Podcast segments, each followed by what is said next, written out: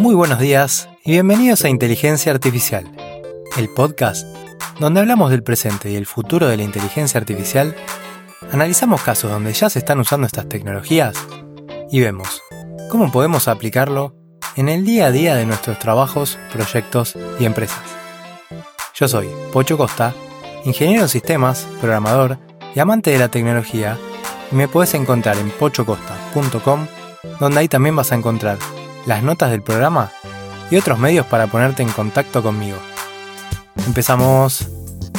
Buenas, buenas, ¿cómo andan? Espero que muy bien. Hoy les traigo un episodio donde voy a estar hablando de algunos conceptos y técnicas relacionadas con la inteligencia artificial y en este caso, más precisamente con los modelos de lenguaje. Vamos a hablar de técnicas como Zero Shot, One Shot, Few Shot y Chain of Thoughts, que son conceptos que te pueden servir para saber qué tipos de prompts te conviene usar en ciertos casos y por qué, incluso para tener un mayor entendimiento cuando alguien te dice que está entrenando un GPT, poder entender en qué consiste eso. También vamos a hablar de fine tuning, porque vamos a ver que con estas técnicas la palabra entrenamiento queda un poco desconectada del concepto de entrenamiento que conocíamos antes, así que si les interesa profundizar sus conocimientos sobre estos temas, quédense porque va a estar interesante. Pero antes, déjenme recordarles que si están escuchando esto en Spotify, se pueden suscribir al podcast con el botón que dice seguir y también le pueden dar la campanita que tiene al lado para que les avise cuando sale un nuevo episodio. Y también que se pueden sumar a la lista de correos de novedades de inteligencia artificial en pochocosta.com, donde una vez por semana envío un correo con las novedades más importantes de la semana en el mundo de la inteligencia artificial. Y ahora sí, vamos con el tema del episodio, que son estas técnicas de prompting. Una aclaración, si es la primera vez que llegan a este podcast y no tienen idea de qué es el prompting o la ingeniería de prompts, les dejo en las notas del programa unos links a episodios pasados donde hablamos del tema, así que pueden ir a pochocosta.com barra podcast y ahí hacen clic en este episodio y van a tener todo lo que les digo. Pero bueno, empecemos. Los modelos de lenguaje como ChatGPT son modelos que están preentrenados. Y es por eso que podemos ir y decirles, dame un listado de 10 países que empiece con la letra M o dame una receta de cocina que pueda preparar usando tales ingredientes y nos va a responder sin ningún problema. Y no es que el modelo haya sido entrenado específicamente para saber de geografía o de cocina. Simplemente el entrenamiento que tienen les permite tener un entendimiento del lenguaje y usarlo para responder a este tipo de instrucciones sin problemas. Y este tipo de instrucciones son las que se llaman Zero Shot Prompting refiriéndose a cero porque no le dimos ningún ejemplo para que pueda respondernos. Por otro lado, la técnica one shot consiste en que nuestro prompt tenga un ejemplo que le damos como contexto al modelo para que resuelva lo que queremos. Así que, vamos a ver un caso para que se entienda más fácil. ¿Se acuerdan, por ejemplo, de la canción Ojo con los Orozco de León Gieco? Una canción vieja de cuando yo era chico. Bueno, esa canción empezaba diciendo nosotros no somos como los Orozco. Yo los conozco, son ocho los monos. Pocho, Toto, Cholo, Tom, Moncho, Rodolfo, Otto, Pololo. Era muy graciosa, la verdad, y fue muy llamativa en su momento, porque tenía solo palabras con la vocal O. Entonces, si nosotros quisiéramos pedirle a un modelo de lenguaje que nos haga una canción que siga ese patrón, podríamos usar One Shot Learning para darle la letra de la canción de León Gieco como ejemplo y pedirle que genere otra siguiendo ese patrón. No tenemos que explicarle más cosas. Con el ejemplo se va a dar cuenta. Entonces yo hice esa prueba, le dejo acá una partecita de lo que me generó, pero con la letra A. Amanda danzaba, la banda tocaba, la plaza cantaba, la magia pasaba. Está, divertido. Si quieren leer el resto, se lo dejo también en las notas del programa. Pero bueno, esto sería un ejemplo de One Shot Prompting, porque le estamos dando un único ejemplo como referencia para que lo interprete y nos dé una salida. Fíjense la diferencia con Zero Shot es clara porque en el otro no le dábamos ningún ejemplo, simplemente le lanzábamos la pregunta. Después tenemos el Few Shot Prompting, que ahí lo que hacemos es darle varios ejemplos en vez de uno solo.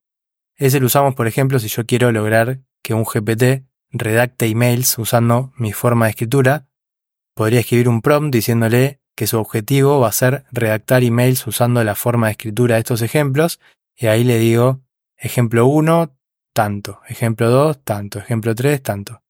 Y así le voy a ir dando ejemplos y después le digo que escriba sobre un tema específico y seguramente la forma de escritura va a ser mucho más cercana a los ejemplos que si le hubiéramos pedido que haga lo mismo usando zero shot prompting o one shot prompting, o sea, dándole ningún ejemplo o un solo ejemplo. Y esta técnica de few shots se la suele relacionar con entrenamiento. Por eso les decía que la palabra entrenamiento ahora se vuelve un poco difusa porque detrás puede involucrar cosas totalmente diferentes. Por un lado, puede involucrar hardware, GPU, horas de procesamiento. En este caso, estaríamos haciendo, por ejemplo, un fine tuning. O puede ser que nos estemos refiriendo a poner ejemplos en un few shot prompting. Y esto, además de que es tan simple, no es tan conocido. Así que, sáquenle provecho. Yo otra vez fui a dar una formación en una empresa y lo primero que me decía la persona, la primera persona con la que hablé es que, che, no me está sirviendo la inteligencia artificial. El otro día le pedí que me escribiera una carta de saludo de, fin de año y lo que me escribió era horrible. Y después, por otro lado, no sé si les ha pasado, pero a mí me llega de vez en cuando algún mail, algún correo de gente que me contacta y que se nota a la legua que el texto está generado por inteligencia artificial. Y eso lo que pasa es que, querramos o no, genera menos atracción al lector. No, no conectamos tanto con texto que esté generado con, con inteligencia artificial, sino que conectamos más con algo que viene de otra persona. Y no es que la inteligencia artificial no sirva, es que capaz no estamos usando el Fusion Prompting o lo que tengamos que usar, o incluso dejamos el texto tal cual nos lo da, sin revisarlo, sin hacer pequeños cambios. Entonces tal vez no tenemos que esperar que nos haga el 100% del trabajo en todos los casos, sino que nos tenemos que conformar con que nos haga el 90%. Y nosotros hacer el paso final que sea revisar y ajustar lo que haga falta. O incluso de todas maneras, si el 90 es un montón, incluso si hiciera el 50%, estaría siendo una barbaridad también. Pero bueno, nada, sigamos.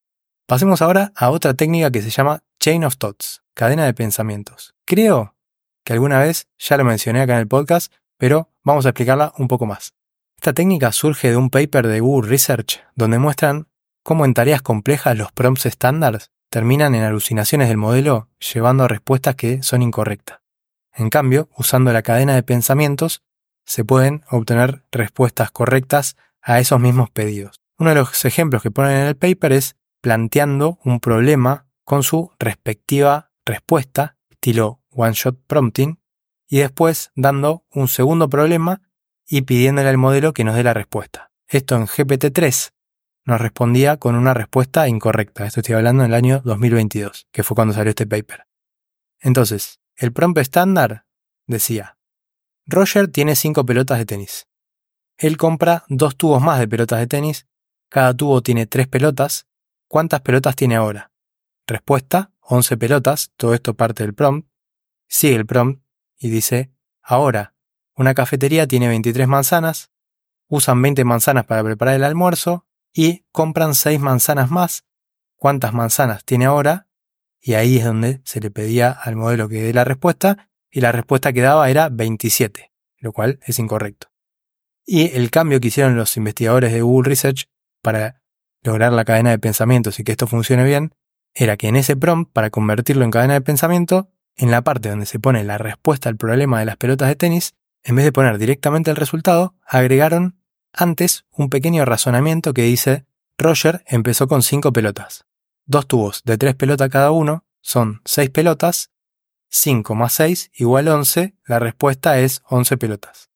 Y solo con agregar eso al prompt conseguía que la respuesta cambie para el problema de las manzanas que venía después, y que en vez de que diga 27, diga, la cafetería tenía 23 manzanas originalmente. Ellos usaron 20 para el almuerzo, entonces 23 menos 20 igual 3. Ellos compraron 6 manzanas más, entonces 3 más 6 igual 9, la respuesta es 9. Y esto sería la cadena de pensamientos, que es una manera de guiar al modelo en cómo partir el problema en pequeñas partes que lleven a un resultado final. Y esto que parece así como muy teórico, en realidad puede servir cuando estamos haciendo automatizaciones en el mundo empresarial que ayuden a la toma de decisiones. Usando esta técnica de prompting se puede desglosar el problema en partes y puede ayudar a tener una mejor comprensión, un mejor análisis y por consiguiente una mejor respuesta cuando estamos trabajando, por ejemplo, en cuestiones de finanzas empresariales. Después Quería comentar algo sobre RAG, que es el Retrieval Augmented Generation, que es cuando armamos una base de conocimiento con documentos y podemos conectar un GPT con esa información. Esto yo lo expliqué con profundidad en un episodio que se llamaba ¿Cómo hacer un bot que trabaje con tus documentos? Bueno, lo que quería incluir en este episodio también, para diferenciar ese caso de uso con el tema de las técnicas de prompting y dejar bien claro para qué sirve cada cosa, el RAG lo tenemos que pensar como si le estamos dando al modelo una enciclopedia o un catálogo con información donde puede ir y buscar para usar eso que encuentre como contexto para armar la respuesta. Entonces, si por ejemplo nosotros vendemos ropa y le subimos nuestro catálogo de productos, cuando le pregunte de vestidos o de telas, va a buscar en el catálogo y va a usar esa información para dar una respuesta que esté basada en nuestros vestidos y en nuestras telas. En cambio, si yo quiero hacer un GPT que escriba con mi estilo de escritura, entonces lo mejor sería armar un dataset con muchos textos escritos por mí y usar eso para hacer un fine tuning de un modelo de lenguaje para que se ajuste y resolver mejor esa tarea específica. Y ese fine tuning no es una técnica de prompting, es un proceso que requiere procesamiento computacional, que es algo muy diferente. Y esto lo quería comentar porque sé que hay personas que con esto de los GPTs personalizados intentaban subir archivos con textos y lograr que el GPT imite la escritura o el estilo de escritura y no lo lograban, y es porque lo que hacen los GPTs personalizados es usar RAG, Retrieval Augmented Generation, para conectarse a esa base de datos y para lo que la gente quería usar esto, en realidad lo que se necesitaba era un fine tuning. Entonces, en estos casos, tal vez si no querés ir por el camino del fine tuning porque es más difícil o porque no sabes cómo hacerlo, entonces puedes ir por el camino de few shot learning para ponerle ejemplos de escritura y trabajar ese prompt para lograr el mejor resultado posible. Así que bueno, este era el tema del que quería hablarles hoy, espero que les haya sido de utilidad. Déjenme un comentario en Spotify o en YouTube si les resultó interesante. Incluso pueden aprovechar ahí también para pedirme temas de los que quieren que hable en los próximos episodios. Compártanlo también con alguien a quien crean que pueda servirle. Y recuerden que pueden enviar sus preguntas a oyentes.pochocosta.com para que las respondan el podcast. Suscríbanse también a la newsletter para estar al tanto de las novedades de inteligencia artificial. Si no lo hicieron todavía, regálenme 5 estrellitas en Spotify y eso ayuda a que el podcast pueda ser descubierto por más personas. Y ahora sí, nos escuchamos en el próximo episodio donde seguiremos hablando de este hermoso mundo de la inteligencia artificial.